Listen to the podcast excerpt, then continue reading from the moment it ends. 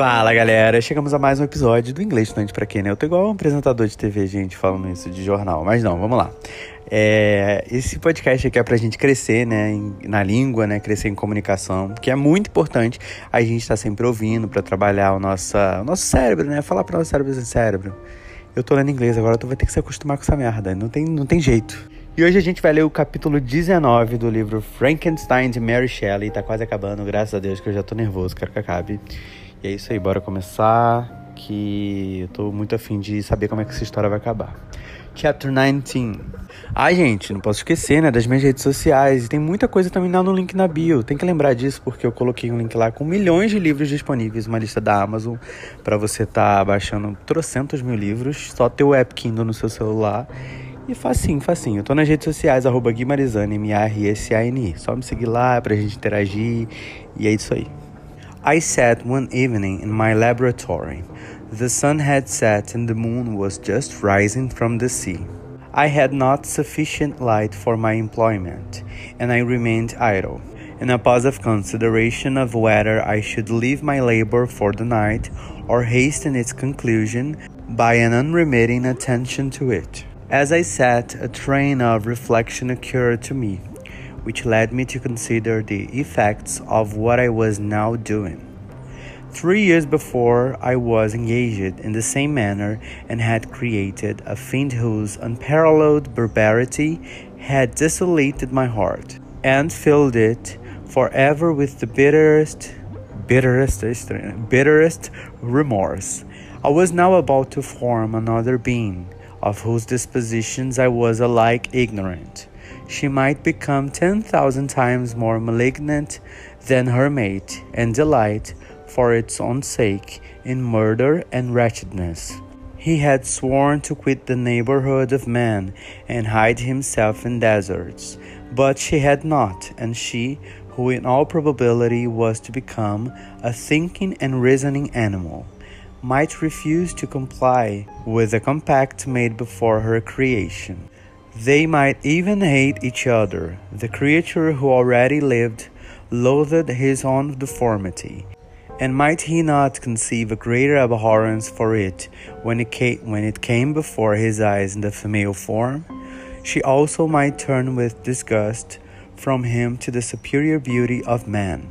She might quit him, and he be again alone, exasperated by the fresh provocation of being deserted by one of his own species. Even if they were to leave Europe and inhabit the deserts of the New World, Yet, one of the first results of those sympathies for which the demon thirsted would be children, and the race of devils would be propagated upon the earth, who might make the very existence of the species of man a condition precarious and full of terror. Had I right, for my own benefit, to inflict this curse upon everlasting generations, I had before been moved by the sophisms of the being I had created. I had been struck senseless by his fiendish threats. But now, for the first time, the wickedness of my promise burst upon me. I shuddered to think that future ages might curse me as their past, whose selfishness had not hesitated to buy its own peace at the price, perhaps, of the existence of the whole human race. I trembled and my heart failed within me. When, on looking up, I saw by the light of the moon the demon at the casement.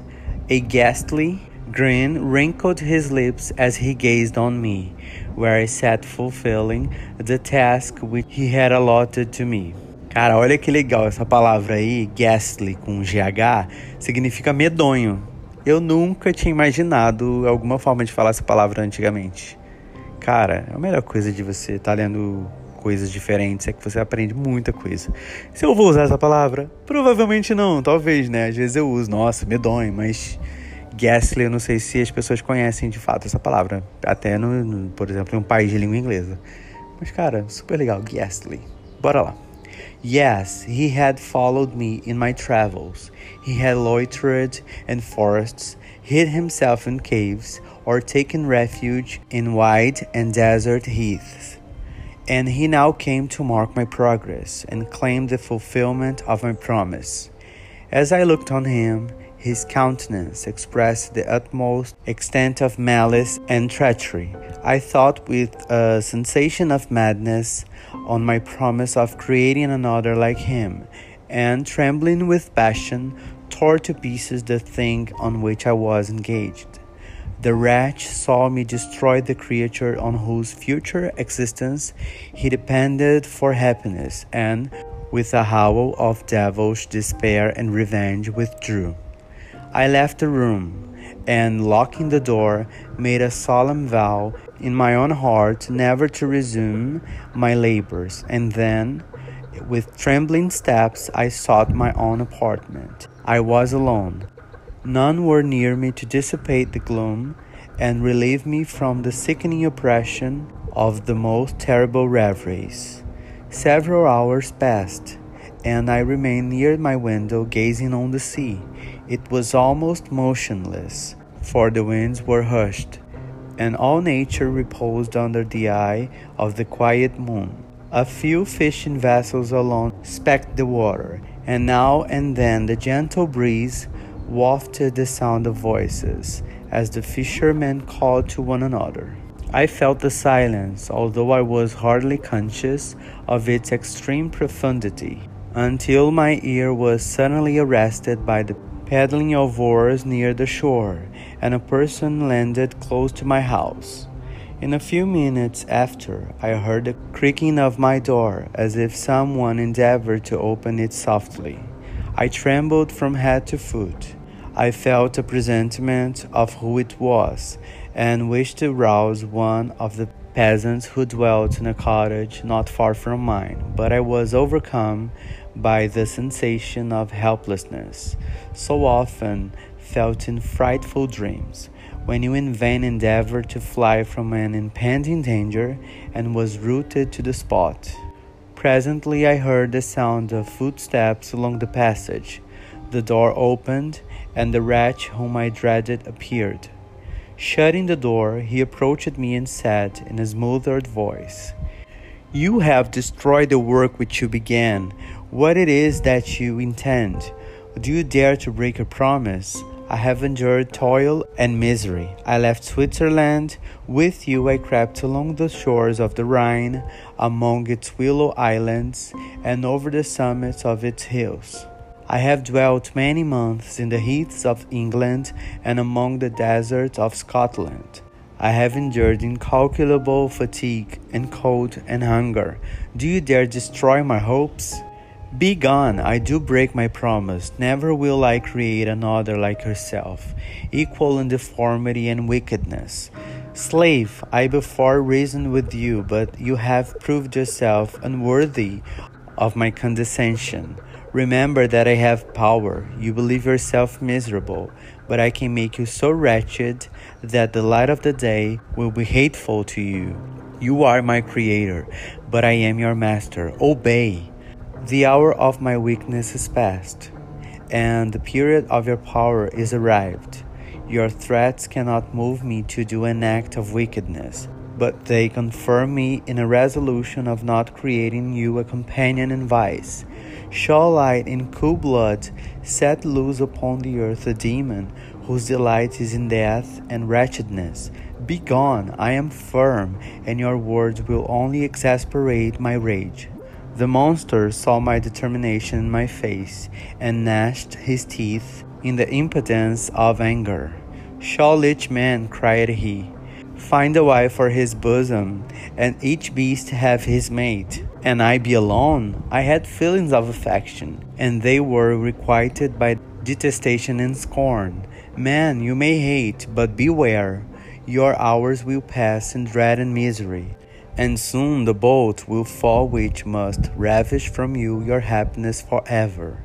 Are you to be happy while I grovel in the intensity of my wretchedness? You can bless my other passions, but revenge remains. Revenge, henceforth dearer than light or food. I may die, but first you, my tyrant and tormentor, shall curse the sun that gazes on your misery. Beware, for I am fearless, and therefore powerful. I will watch with the wiliness of a snake, that I may sting with its venom. Man, you shall repent of the injuries you inflict. Devil, cease, and do not poison the air with these sounds of malice. I have declared my resolution to you, and I am no coward to bend beneath words. Leave me, I am inexorable. It is well, I go, but remember, I shall be with you on your wedding night. I started forward and exclaimed, Villain, before you sign my death warrant, be sure that you are yourself safe. I would have seized him, but he eluded me and quitted the house with precipitation. In a few moments, I saw him in his boat, which shot across the waters with an arrowy swiftness and was soon lost amidst the waves. All was again silent, but his words rung in my ears. I burned with rage to pursue the murderer of my peace and precipitate him into the ocean. I walked up and down my room hastily and perturbed, while my imagination conjured up a thousand images to torment and sting me. Why had I not followed him and closed with him in mortal strife? But I had suffered him to depart, and he had directed his course towards the mainland. I shuddered to think who might be the next victim sacrificed to his insatiated revenge. And then I thought again of his words I will be with you on your wedding night. That then was the period fixed for the fulfillment of my destiny. In that hour I should die, and at once satisfy and extinguish his malice. The prospect did not move me to fear. Yet, when I thought of my beloved Elizabeth, of her tears and endless sorrow, when she should find her lover so barbarous, barbarously, barbarously, snatched from her. Tears, the first I had shed for many months, streamed from my eyes, and I resolved not to fall before my enemy without a bitter struggle. The night passed away, and the sun rose from the ocean. My feelings became calmer, if it may be called calmness when the violence of rage sinks into the depths of despair. I left the house, the horrid scene of the last night's contention, and walked on the beach of the sea, which I almost regarded as an insuperable barrier between me and my fellow creatures. Nay, I wish that such should prove the fact stole across me. I desire that I might pass my life on that barren rock. Verily, it is true, but uninterrupted by any sudden shock of misery. If I returned, it was to be sacrificed, or to see those whom I, whom I most, whom I most loved, die under the grasp of a demon whom I had myself created. I walked about the isle like a restless spectre, separated from all it loved, and miserable in the separation. When it became noon, and the sun rose higher, I lay down on the grass and was overpowered by a deep sleep. I had been awake the whole of the preceding night. My nerves were agitated and my eyes inflamed by watching and misery. The sleep into which I now sunk refreshed me, and when I awoke, I again felt as if I belonged to a race of human beings like myself, and I began to reflect upon what had passed with greater composure. Falei um pouco rápido agora, sorry guys. Yet still the words of the fiend rung in my ears like a death knell. They appeared like a dream, yet distinct and oppressive as a reality. The sun had far descended, and I still sat on the shore, satisfying my appetite, which had become ravenous with an oaten cake, when I saw a fishing boat land close to me, and one of the men brought me a packet. It contained letters from Geneva and one from, from, from Clerval, entreating me to join him. He said that nearly a year had elapsed since we had quitted Switzerland, and France was yet unvisited. He entreated me, therefore, to leave my solitary isle and meet him at Perth in a week from that time when we might arrange the plan of our future proceedings. This letter, in a degree, recalled me to life, and I determined to quit my island at the expiration of two days. Yet, before I departed, there was a task to perform on which I shuddered to reflect. I must pack my chemical instruments, and for that purpose, I must enter the room which had been the scene of my odious work, and I must handle those utensils, the sight of which was sickening to me. The next morning at daybreak, I summoned sufficient courage and unlocked the door of my laboratory. The remains of the half finished creature whom I had destroyed lay scattered on the floor, and I almost felt as if I had mangled the living flesh of a human being. I paused to collect myself and then entered the chamber.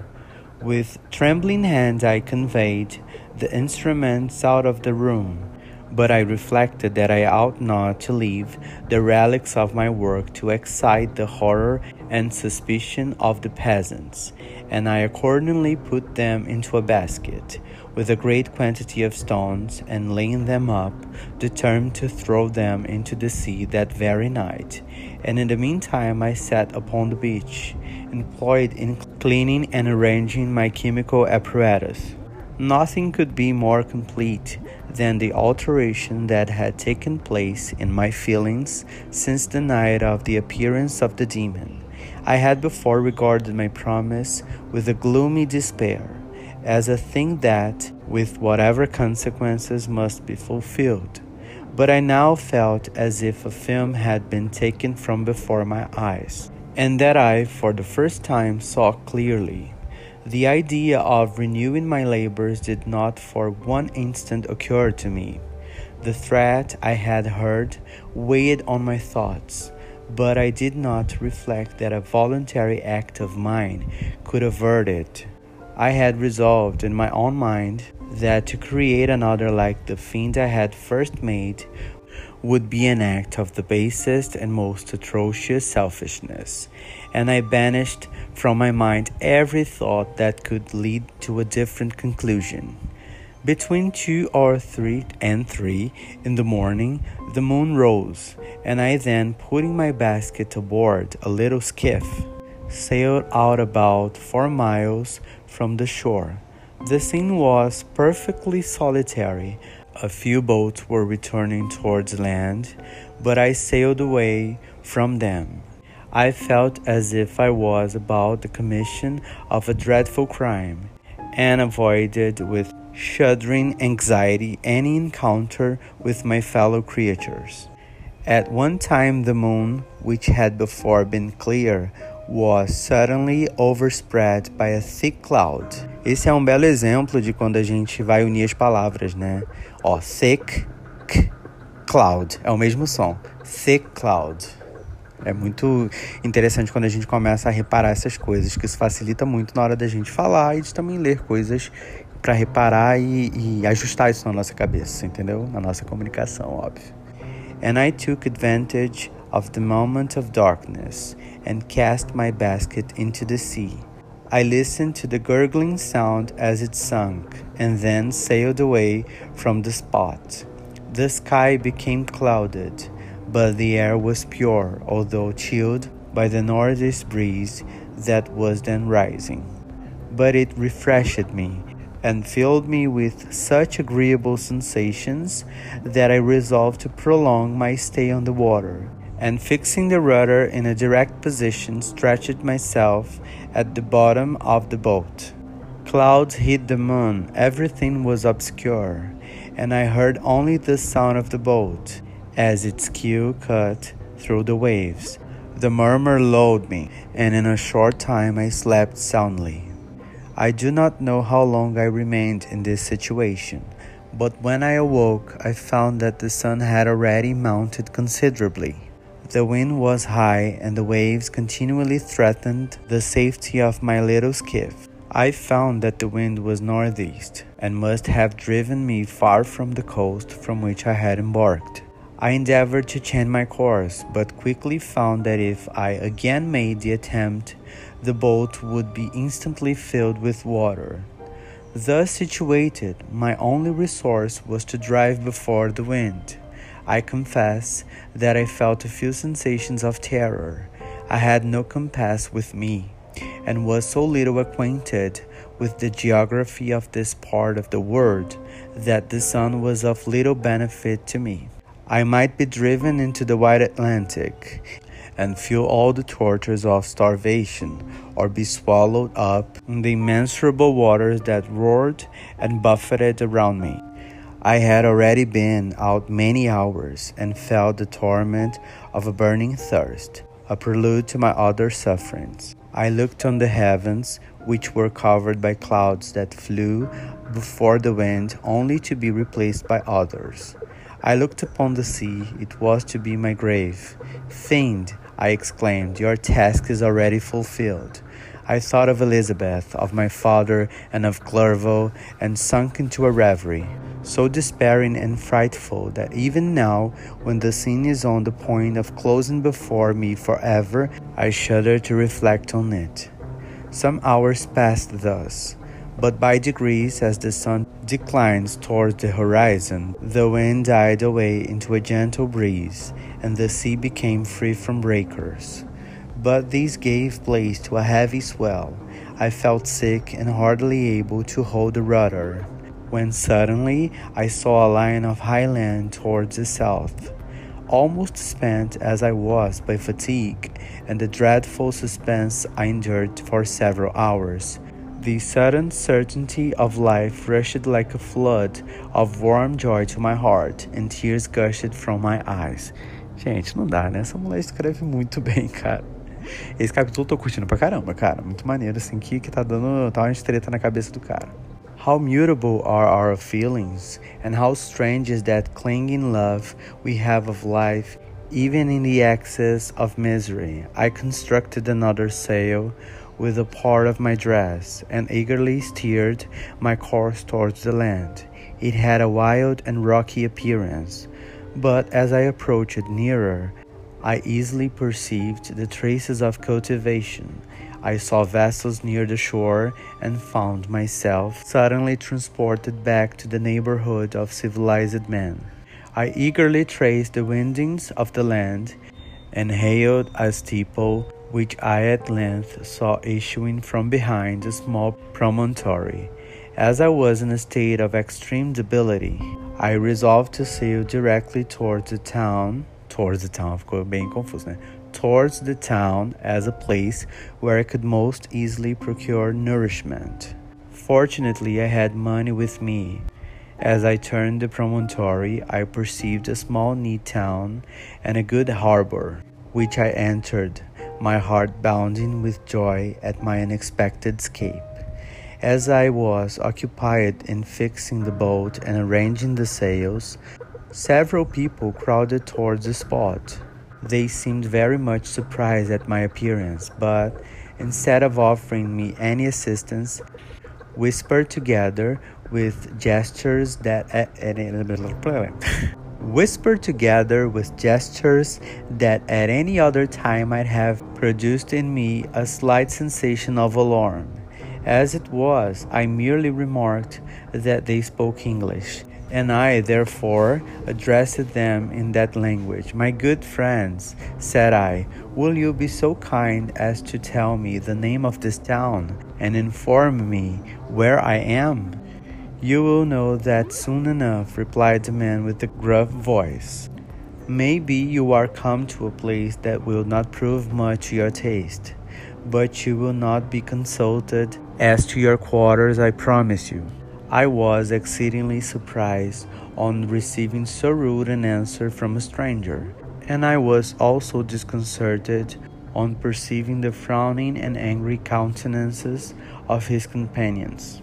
Why do you answer me so roughly? I replied. Surely it is not the custom of Englishmen to receive strangers so inhospitably. I do not know, said the man, what the custom of the English may be but it is the custom of the Irish to hate villains. While this strange dialogue continued, I perceived the crowd rapidly increase. Their faces expressed a mixture of curiosity and anger, which annoyed and in some degree alarmed me. I inquired the way to the inn, but no one replied. I then moved forward, and a murmuring sound arose from the crowd as they followed and surrounded me when an ill looking man approaching tapped me on the shoulder and said, Come, sir, you must follow me to Mr. Kirwin's, Kirwin's to give an account of yourself. Who is Mr. Kirwin? Why am I to give an account of myself? Is not this a free country? Ay, sir, free enough for honest folks. Mr. Kirwin is a magistrate, and you are to give an account of the death of a gentleman who was found murdered here last night. Ai, meu pai, o cara foi matar gente lá. Oh my god.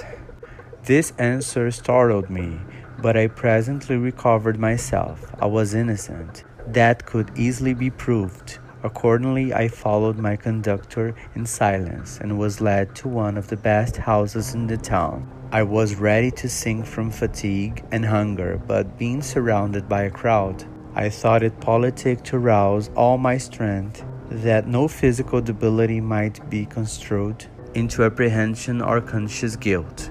Little did I then expect the calamity that was in a few moments to overwhelm me and extinguish in horror and despair all fear of ignominy or death. I must pause here, for it requires all my fortitude to recall the memory of the frightful events which I am about to relate, in proper detail to my recollection. Gente, mais uma fofoca aí, mais uma contação de coisa. Mas caraca, eu curti esse episódio, hein, gente? Porque assim, nas séries, né? Nas imagens, né? Porque eu nunca assisti nada mas sempre a, a, a, criatura feminina, né, tinha sido criada e eu não tô entendendo no que, que vai dar isso aqui, mas vejamos, tá quase acabando, né, então coisas vão ter que se resolver. Não deixe de indicar para seus amigos esse podcast maravilhoso que eu estou amando fazer, assim, eu estou amando porque eu já faço, né, já leio constantemente, então agora eu estou só gravando. E se você estiver interessado em fazer um curso super completo, didático e objetivo, você clica no link lá da minha bio, né, das minhas redes sociais, que você vai ser direcionado. Você pode pagar o curso em até 12 vezes. Então, assim, não perde essa oportunidade, também indica para alguém. E o curso, assim, super completão mesmo, cheio de coisas que eu penso assim, quando eu olhava para trás eu ficava, caraca, não é possível, gente. Se eu, se eu soubesse disso quando eu comecei a estudar, eu taria, teria crescido muito mais rápido, beleza? Então é isso. Um grande abraço. Você é totalmente capaz de ser fluente em inglês em qualquer coisa. Não se esqueça disso nunca. Indica pros amigos, manda pro grupo da família. E é isso aí. Tamo junto. Um grande abraço. E até a próxima. Te espero no capítulo 20. Valeu!